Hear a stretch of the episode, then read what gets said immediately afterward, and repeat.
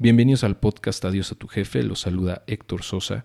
En este podcast te encontrarás información sobre cómo generar fuentes de ingreso adicionales a través de las inversiones y los negocios y también información que te puede ayudar a cambiar la manera en la que ves la vida para poder lograr eventualmente la libertad financiera. Comenzamos.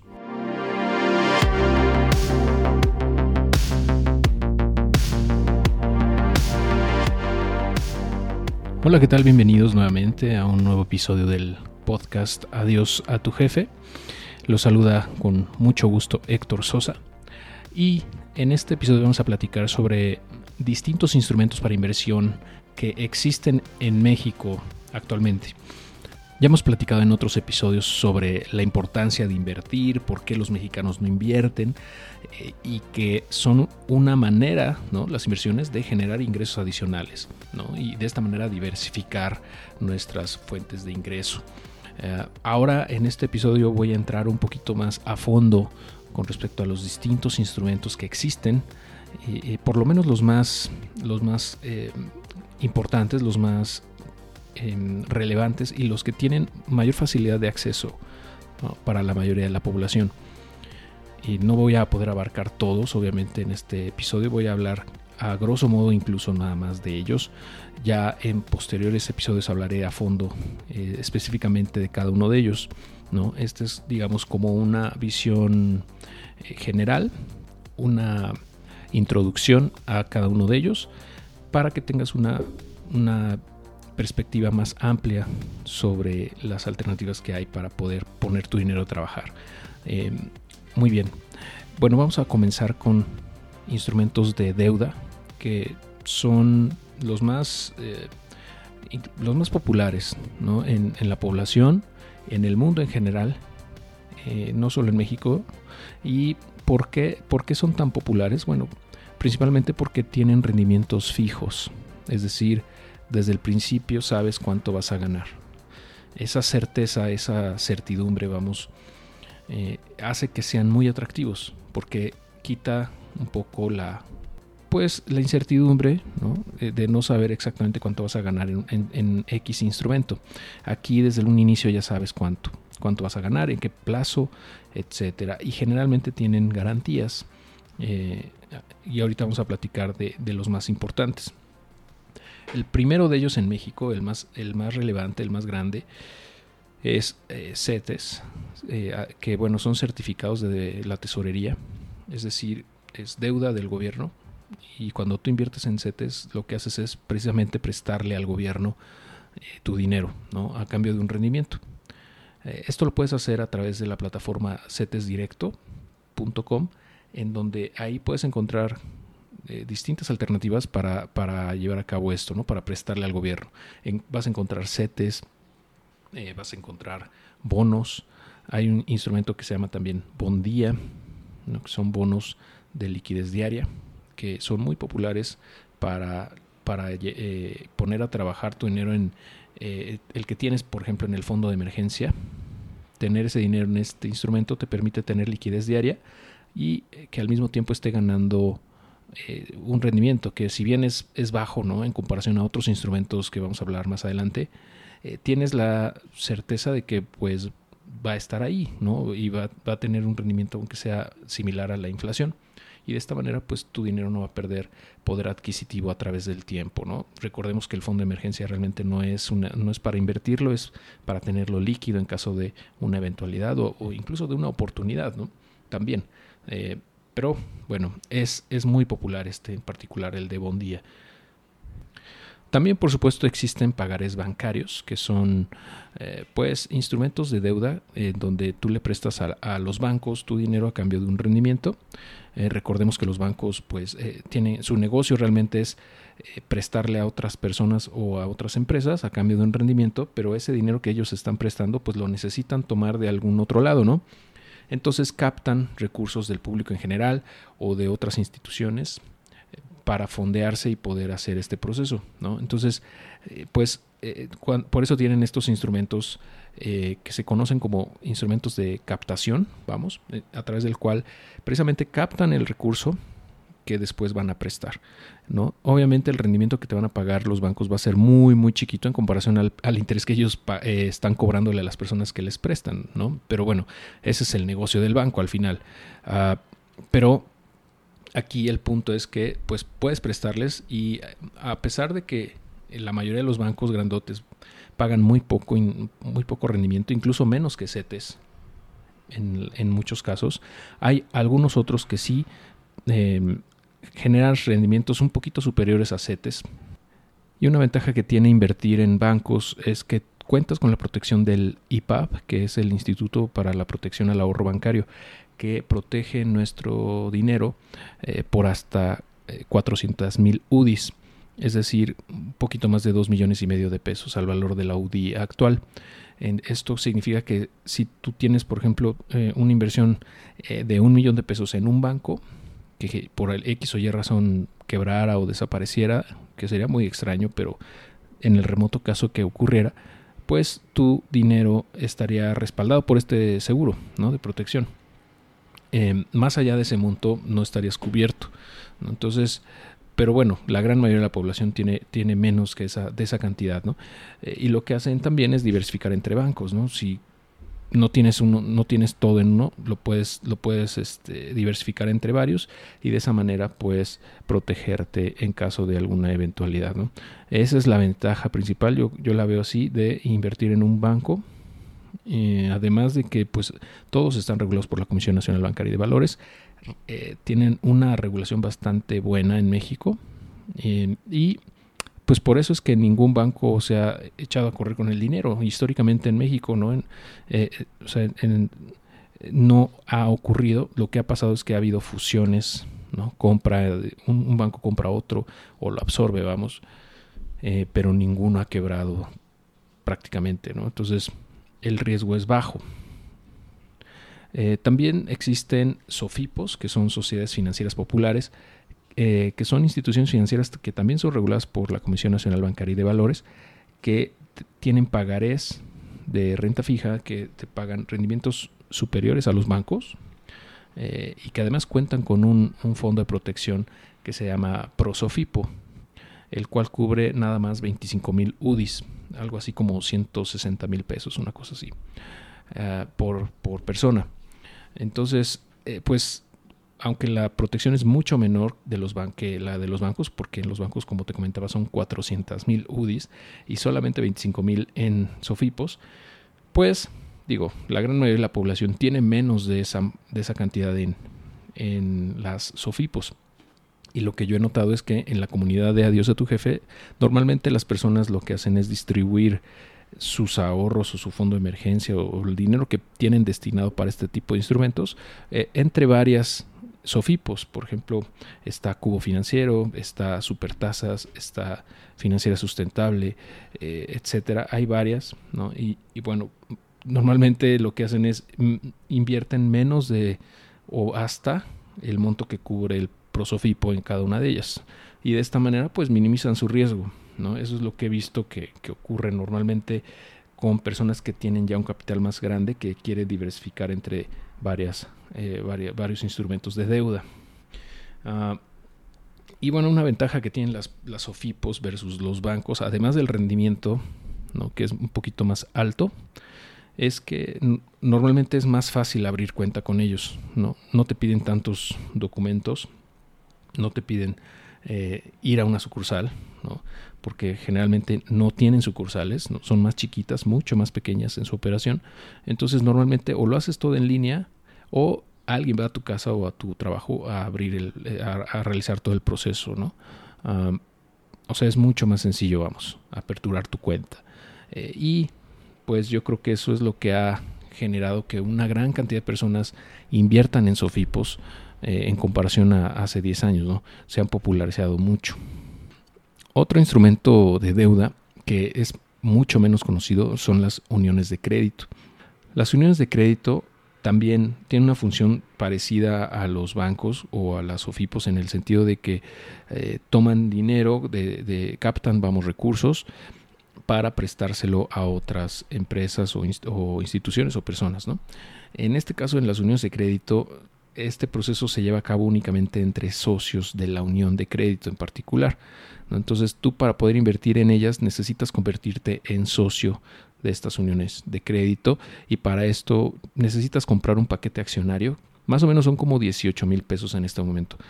Entonces necesitas eh, ese monto, digamos, eh, depositar ese monto con ellos para poder tener el derecho de invertir ahí. Ah, de igual manera, las personas que solicitan crédito ahí también necesitan convertirse en socias. Ah, históricamente, las uniones de crédito en general han tenido una participación importante en el desarrollo de la industria. Se enfocan mucho en, procesos productivos, eh, en, en, impulsar pymes, por ejemplo, también y tiene una cartera vencida bastante, bastante baja en comparación a los créditos personales que vemos en, préstamos personales, vamos, porque normalmente en las uniones de crédito se presta con garantías, ya sea inmobiliarias o de activos. Entonces es muy bajo el índice de, de, morosidad y también pagan rendimientos a veces muy superiores a lo que, lo que pagan los bancos o las SOFIPOS mismas. Si quieres más información sobre todos estos instrumentos, puedes ir al blog adiosatujefe.com y ahí vas a encontrar mucha información al respecto, al igual que en el canal de YouTube de Adiós a tu Jefe. Pasamos ahora a eh, otro instrumento que se llama bienes raíces, que yo estoy seguro que, has escuchado, ¿no? que es eh, la mayoría de las personas piensan que invertir en bienes raíces es ah, pues comprar propiedades, comprar y vender o comprar y, ponerlas a la renta. Ah, pero hay muchas otras opciones de invertir en bienes raíces eh, que, que, no requieren tanto capital, ¿no? porque sin duda es un buen negocio, ¿no? Comprar propiedades eh, y revenderlas, ¿no? Posteriormente o, ponerlas en renta porque te genera un flujo. Pero hay otras, otras formas de, de, invertir en bienes raíces. Por ejemplo, están las fibras, que son fideicomisos en bienes raíces, que son instrumentos que puedes tú comprar en la bolsa de valores y que al comprarlas pues te conviertes en dueño de una fracción de X o Y eh, conjunto de propiedades eh, que pertenecen a esa fibra ¿no? y que eh, pues te pagan rentas vamos sobre pues los ingresos que tengan estas mismas estos mismos inmuebles en México existen muchísimos instrumentos de este tipo que bueno en los últimos años no han dado muy buenos rendimientos eh, históricos, ¿no? Vamos, en los últimos años no, no, hemos tenido tan buen desempeño en ellas, pero pues es un instrumento bastante noble, ¿no? Porque, eh, digamos, te permite diversificar en muchas propiedades con muy poco capital y pues está recibiendo estas rentas eh, de manera recurrente sin necesidad de administrarlo tú, ¿ok? pero bueno, ese es otro instrumento, es otra, otra alternativa. Eh, también existe el, crowdfunding inmobiliario, del cual vamos a hablar un poco más adelante en la sección de crowdfunding, que también te permite invertir en bienes raíces, de alguna manera.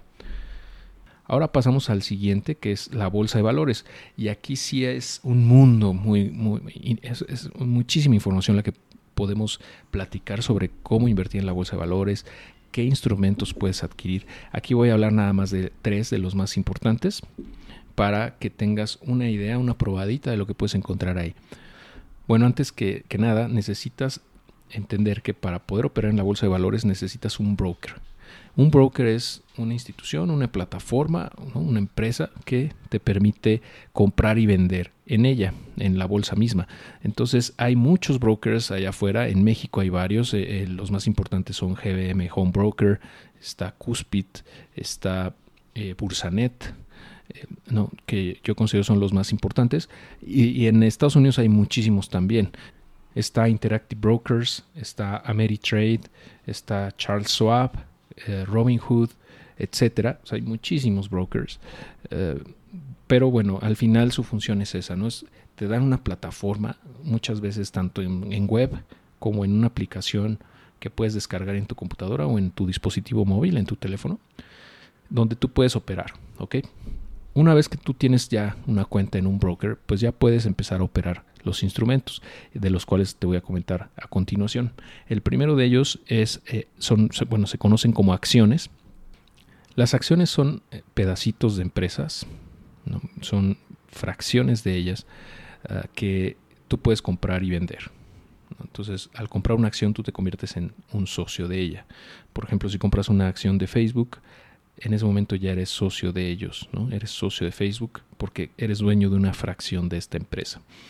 Eh, y pues eh, las, las, empresas sacan al mercado estas acciones para fondearse, para poder tener el recurso suficiente para seguir operando y para expandirse.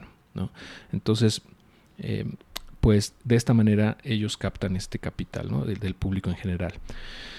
Eh, muchas uh, empresas pagan dividendos, que es decir, eh, son pagos de regalías que las empresas hacen a los dueños de las acciones. De esta manera, pues también puedes tener un ingreso recurrente en el largo plazo. Ok, eso es básicamente lo que son las acciones. Y pasando al siguiente instrumento en la bolsa de valores que puedes operar, se encuentran los índices. Eh, los índices o ETFs, que en inglés significan Exchange Traded Funds, son fondos que eh, pues se pueden operar en la bolsa que son canastas, por decirlo así, de muchos activos. De, algunas veces, por ejemplo, son, son canastas que incluyen muchas empresas, como el Standard Poor's 500, que es una canasta que contiene pedacitos, ¿no? O sea, es como, como que concentra, vamos, las 500 empresas más grandes de Estados Unidos hay ETFs de todo. Hay ETFs de, que siguen empresas que están en el mercado del agua, eh, en la industria del agua, vamos, o en la industria de la marihuana, en la industria de eh, la energía, ¿no? o que consideran nada más empresas tecnológicas, o que consideran nada más empresas financieras, etcétera. Por ejemplo, en la página web etf.com puedes encontrar de todos los ETFs, ¿no? todos los que existen y, pues la descripción de cada uno de ellos. Nada más para que te des una idea del universo ¿no? que puedes tú operar. Y el tercer instrumento que voy a explicar que puedes operar en la bolsa de valores se llaman opciones financieras. Una opción financiera te da el derecho de comprar o vender acciones eh, o un futuro a un determinado precio en una fecha determinada a cambio de una prima. Y esta prima es un, un pago que tú haces ¿no? para tener el derecho de poder comprar o vender eso. Por ejemplo, 100 acciones de eh, Facebook o de Apple o de Amazon, lo que tú quieras. ¿no? Entonces, pues funcionan de manera parecida a un seguro eh, porque te da, te puede funcionar como cobertura. ¿no? Porque mucha gente de hecho lo usa así para poder proteger el valor de sus acciones. Uh, las opciones se pueden comprar y vender y se dividen en, eh, en dos. Calls por un lado y puts por otro. Un call te da el derecho de comprar y un put te da el derecho de vender 100 acciones a un precio establecido en una fecha determinada. Por ejemplo, en el call, supongamos que piensas que el precio de las acciones de Apple van a seguir subiendo. ¿no? Entonces, eh, bueno, el precio actual de la acción de Apple es de 366 dólares. Entonces, para esto compras un call, por ejemplo, en 370 dólares, con un vencimiento para, no sé, dentro de dos meses. Eh, y eso te va a dar el derecho de poderlas comprar a ese precio, a 370 dólares. Y si suben más allá de ese, de ese monto, pues vas a obtener la ganancia, ¿no? La diferencia entre el precio que tú eh, pactaste comprarlo versus el precio que tengan al momento del vencimiento del call o bien en el inter, ¿no? También puedes deshacerte o hacer válido más bien el call en eh, cualquier punto ¿no? de, del contrato. Ahora, en el ejemplo de, de un put, supongamos que tienes acciones en Facebook, que tienes 100 acciones en Facebook y en este momento pues valen 200, 240 dólares, ¿no? Eh, pero te preocupa que se puedan caer, ¿no? Porque han estado subiendo mucho eh, y se acerca un reporte trimestral, etcétera. Entonces lo que haces aquí es compras un put, ¿no? por ejemplo, a 240 dólares, ¿no? Y con vencimiento a, después del, del reporte trimestral, ¿no? Entonces, adquirir ese put te da la opción, por eso se llaman opciones financieras, ¿no? De vender esas 100 acciones de Facebook en 240 dólares cada una, si es que llegaran a bajar de ese monto. Eso te protegería en caso de que la acción llegara, por ejemplo, a, a 200, ¿no? Que se desplomara o incluso más abajo, a 150, ¿no? Lo que sea. Tú ganarías eh, la diferencia entre el precio que tenga la acción en ese momento versus el precio que tú pactaste que, tenías el derecho de vender. Eh, entonces, pero bueno, independientemente de si compras un call o un put, en ambos casos tendrías que pagar una prima para poder tener el derecho, ya sea de comprar o vender, ya que esas primas son básicamente eh, pues como la prima de un seguro, tal cual. Es como el costo de tener ese derecho o ese beneficio. Y bueno, podríamos hablar sobre este tema largo y tendido durante muchas horas, pero por el momento te quería nada más dar esa breve introducción a los calls y puts, a las opciones financieras, que es un instrumento súper padre, es padrísimo si, si sabes cómo operarlo, ya que te permite crear estrategias, distintas estrategias que combina muchas veces calls y puts, tanto para, para hacer trading ¿no? como para poder cubrir tu portafolio eh, y ganar incluso cuando el mercado baja. Ah, pero bueno, ya hablaremos con mayor detalle al respecto más adelante. Ahora pasamos al crowdfunding, que es también un universo bastante grande en México y en el mundo en general. Hay muchísimos tipos de crowdfunding, que significa fondeo colectivo. Eh, son plataformas generalmente tecnológicas, ¿no? Son, son empresas que funcionan con tecnología, eh, que son plataformas web o aplicaciones móviles, que en, general lo que hacen es juntan el dinero de muchas personas eh, para un proyecto ¿no? a cambio de un rendimiento. Eh, o algún beneficio. Está, por ejemplo, el crowdfunding de peer-to-peer o préstamos entre personas que pues funge tal cual. Son plataformas que, por un lado, reciben solicitudes de préstamo del público en general. Ellos realizan ciertos filtros con base en sus criterios, sus algoritmos, y normalmente rechazan al 95% de las personas y el 5% que sí es aceptada para, para otorgarles un crédito se lista en estas plataformas y personas como tú y yo fondeamos esas, esos préstamos. ¿no? O sea, le estamos prestando a estas personas que ya fueron previamente filtradas, vamos, por eh, las empresas y pues nosotros a cambio de un rendimiento muchas veces superior a, otros instrumentos, eh, pues asumimos el riesgo, ¿no? Que no nos lleguen a pagar, que es parte del juego en peer-to-peer lending, en, o también le llaman eh, préstamos entre personas. Eh, y bueno, por otro lado, las personas que solicitan crédito aquí obtienen tasas mucho más bajas que las que les daría un banco, por ejemplo. Entonces, yo creo que hay una relación ganar-ganar en, en, donde eh, pues las personas que tienen, por ejemplo, deudas en tarjetas de crédito y que quieren consolidarlas, pero pagar menos rendimientos, entonces piden préstamo en estas plataformas, con ese dinero liquidan sus deudas bancarias y pues terminan pagando mucho menos interés. Ah, por otro lado estamos nosotros que queremos prestar ese dinero, que lo tenemos eh, pues en a lo mejor instrumentos que nos pagan menos, menos intereses y pues a cambio de un rendimiento más alto asumimos el riesgo. Ah, obviamente aquí hay un, riesgo de que no te paguen, ya que son préstamos sin garantía realmente. Ah, no, hay, no hay una garantía las plataformas eh, tienen que hacer un proceso de cobranza. Algunas lo hacen muy bien, otras no tanto, pero eh, al final vas a tener cartera vencida, ¿no? que puede ir del 2 al 10% o más, ¿no? Eh, dependiendo la plataforma, dependiendo el perfil de los solicitantes, etcétera. Pero bueno, a mí me ha, dado buenos resultados en los últimos años. Sigo invirtiendo ahí a pesar de la situación económica. Ah, pero bueno, soy bastante cauteloso con la manera en la que presto. Por ejemplo, evito prestar a más de tres años, evito prestarle a cosas que no tienen que ver con consolidación de deudas. Por ejemplo, no presto para bodas, no presto para negocios, tampoco para educación. Eh, o sea, cosas que, no estén relacionadas a la consolidación de deudas o de tarjetas de crédito, eh, no, lo, no, les estoy prestando actualmente. ¿no? Es una decisión personal, eh, pero bueno, tú la ventaja es que puedes elegir el destino, ¿no? O sea, a quién sí, a quién no prestarle, eh, a qué plazos, a qué cuánto prestarle por persona. Les puedes prestar incluso desde 50 pesos en algunas plataformas, en otras de 200, en otras de 250 o 500. Eh, entonces, puedes diversificar, ¿no? Entre muchos, muchos solicitantes tu capital, de tal manera que si algunos te dejan de pagar, pues el resto que sí te paga absorba eso y, al final no, no pierdas, sino al contrario, generes un rendimiento. Pero bueno, habrá que ver cómo se comportan estas plataformas en, el futuro con, todo lo que está pasando, con la crisis, con la, con, la recesión, etcétera. Pero yo tengo confianza en que eh, vamos, a, vamos a seguir viendo un crecimiento, no nada más en, el nivel de préstamos, sino también en la cantidad de solicitantes. Pero bueno, pues vamos a analizarlo eso ya posteriormente. Eh, también existe el crowdfunding inmobiliario eh, tanto de deuda como de copropiedad y regalías.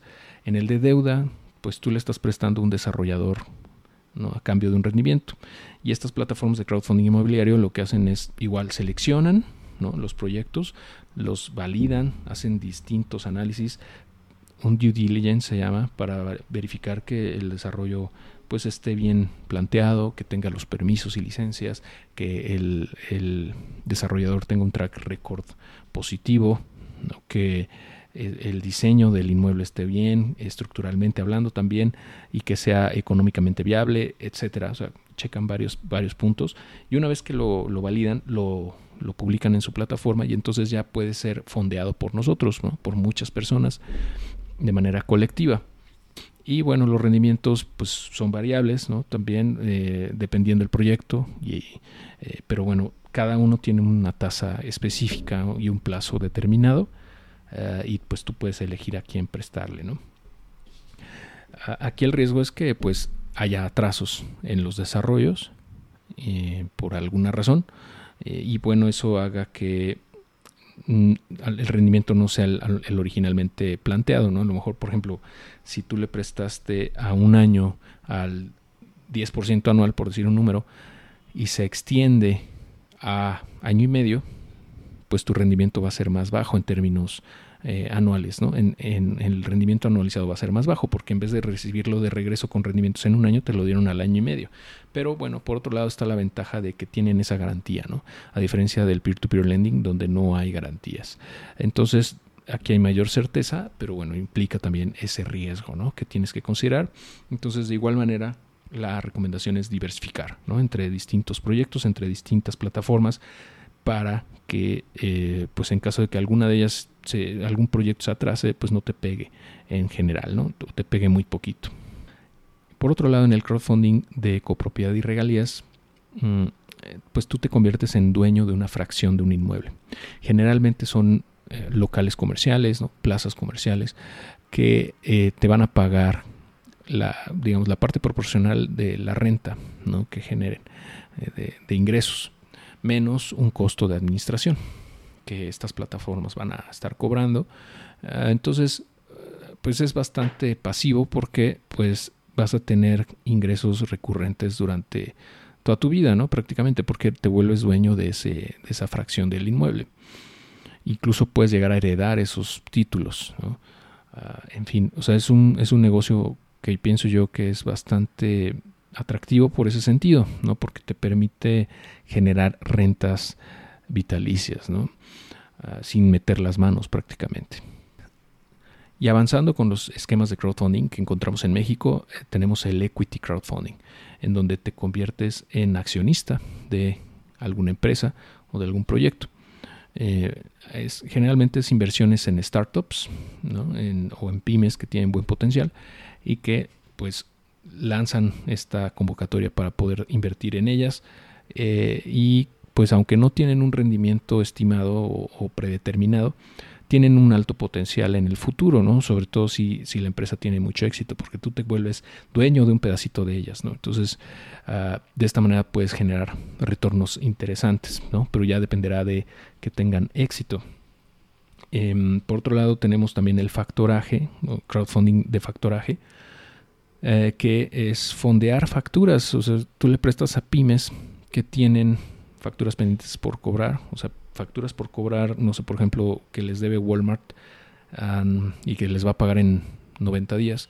Y dicen, mira, pues yo necesito flujo, eh, ¿quién me quiere prestar el monto de esa factura? Que ya está comprometida para pago, ¿no? Nada más que pues tiene una fecha eh, futura para llevarse a cabo. Entonces en el Inter necesito esa liquidez eh, quién me presta y pues ahí entramos nosotros a fondear, ¿no? Y bueno, estas empresas pagan un rendimiento a cambio de, eh, prestarles, ¿no?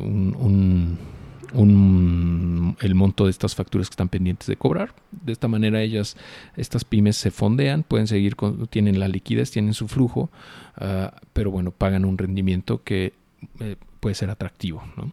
Y por otro lado, nosotros como inversionistas tenemos la, la factura como, como garantía, ¿no? Entonces ese respaldo, digamos, nos da más certeza o más certidumbre a nosotros.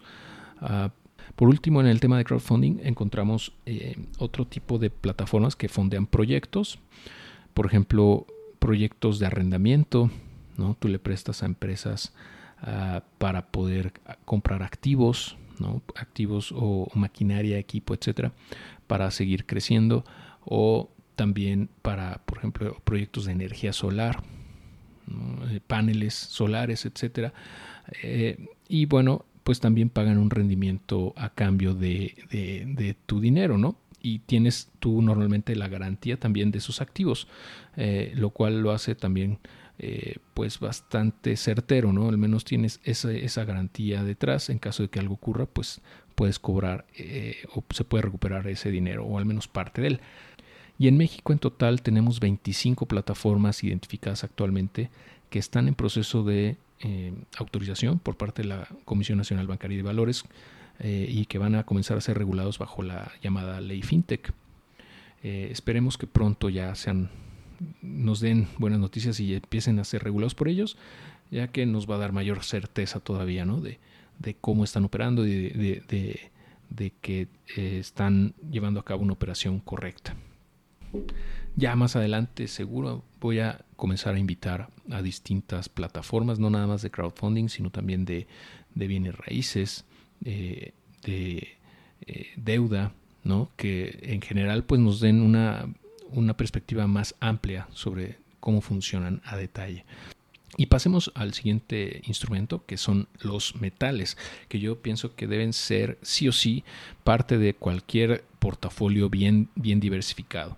Eh, invertir en metales nos da mucha certidumbre, nos da una especie de cobertura en caso de que tengamos una depreciación del peso eh, o un problema eh, global económico como el que estamos viviendo en 2020. Ah, y tú lo puedes ver como el precio del oro tiende a subir cuando hay problemas económicos mundiales, ¿no?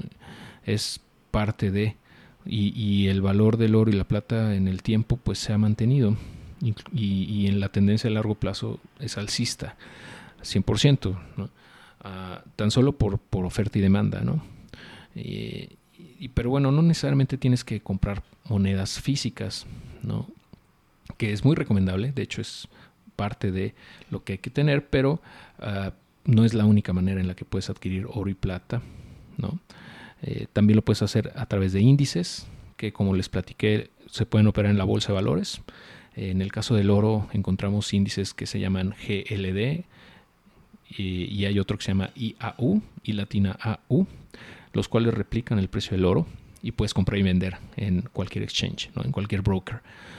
Ah, en el caso de la plata, encontramos el índice SLB, que también pues se compra y vende de manera muy sencilla en la bolsa de valores y replica el precio de la plata. Eh, en general, yo creo que invertir en estos instrumentos lo veo como una cobertura, son activos refugio propiamente eh, que no deberían de faltar en ningún, en ningún portafolio. Eh, la compra física de oro y plata la puedes llevar a cabo en la casa de moneda, por ejemplo, eh, también en bancos. Ya en otros episodios hablaremos a detalle sobre los metales y no nada más sobre ellos, sino sobre todos estos instrumentos, ¿no?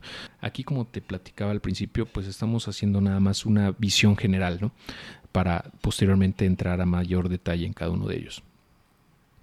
El siguiente instrumento del cual quiero platicarte en este episodio son las divisas, es decir, monedas eh, de otros países como el dólar, el euro, yenes, eh, etcétera, que pues también tienden a apreciarse versus el peso mexicano en, tiempos turbulentos, ¿no?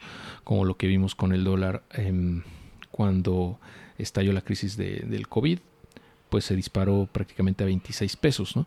Ah, y en el largo plazo, si ves la tendencia histórica del dólar versus el peso, pues siempre ha ido se ha ido apreciando el dólar versus el peso mexicano y esa es una tendencia que va a seguir sí o sí en el largo plazo, ¿no? Ah, por ya por temas estructurales de cada país eh, y de cómo operan, pues esa es la tendencia en general. Entonces tener divisas también nos ayuda a cubrir nuestro portafolio para no estar 100% expuestos al peso mexicano ah, y pues tener también rendimientos interesantes, ¿no? Eh, en el caso del dólar, pues ya sea comprarlos físicamente, eh, obviamente en casas de cambio, en bancos. Eh, también puedes hacer eh, compra de, dólares en, en, tu exchange, en tu, con tu broker de la bolsa de valores. Ahí puedes comprar, por ejemplo, está el dólar track, que es un índice que replica el precio, de, bueno, como sigue el precio del dólar.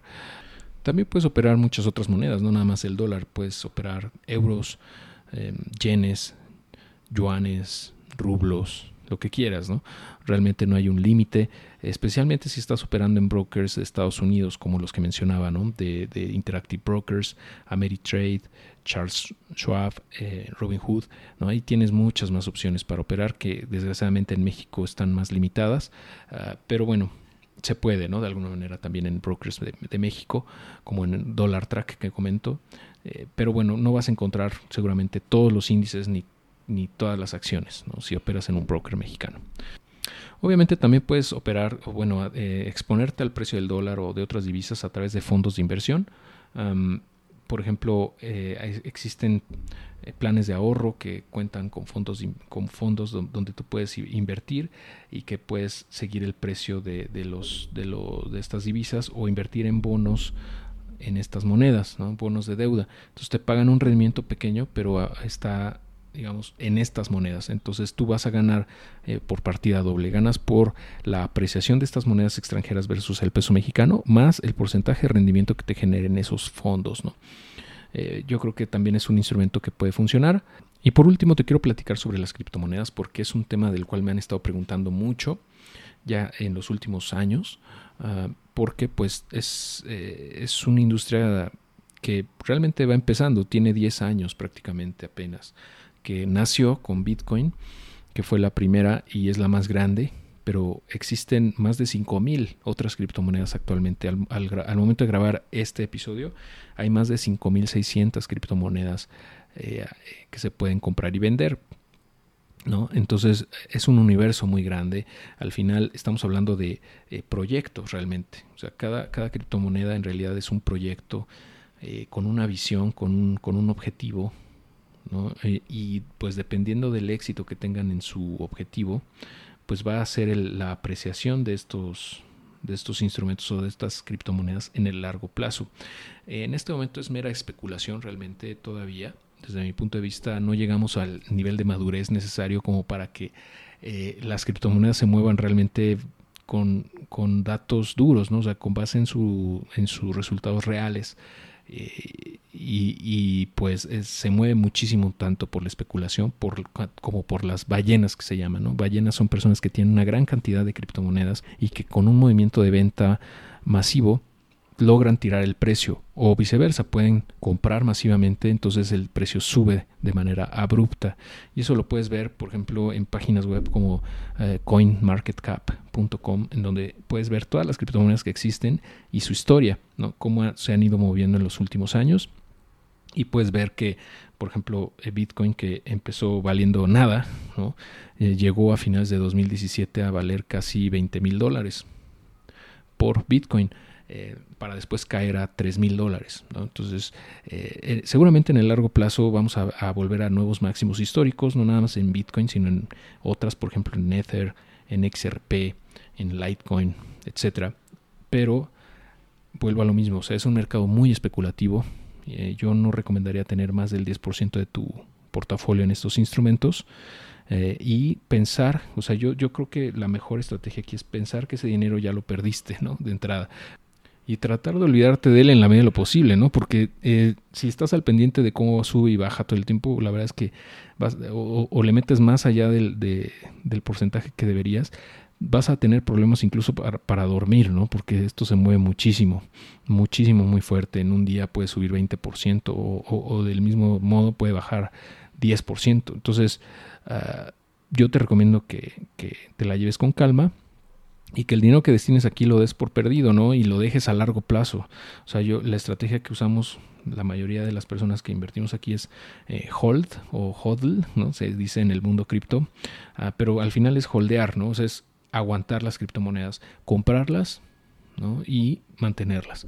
Idealmente en una wallet en frío, que es una especie de USB donde las puedes almacenar, eh, para que no estén en un exchange que pueda o sea, tengas el riesgo, ¿no? De que sea hackeado y te puedan robar tus criptos.